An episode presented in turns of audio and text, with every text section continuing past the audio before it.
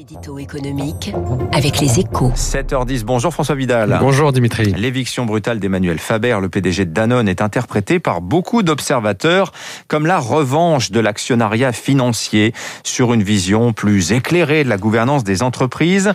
Vous ne partagez pas, François, cette interprétation non, parce qu'elle est, elle est caricaturale, Dimitri. Hein. Alors bien sûr, le, le, raccourci est tentant, hein, tant l'action menée par Emmanuel Faber pour euh, renforcer l'image sociale de son groupe et mettre sa gouvernance en accord avec l'époque aura été décisive.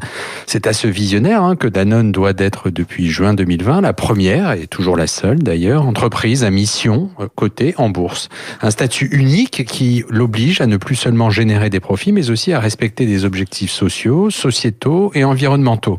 Le problème, c'est que le PD n'a pas su tenir ses promesses, hein, non seulement en matière de rentabilité, ce que lui reprochaient euh, notamment les fonds activistes qui réclamaient euh, son départ, mais aussi en matière de RSE, ce qui était au moins aussi embêtant étant donné ses convictions. Vous faites allusion, François, au plan de réorganisation qu'Emmanuel Faber avait présenté au mois de novembre dernier.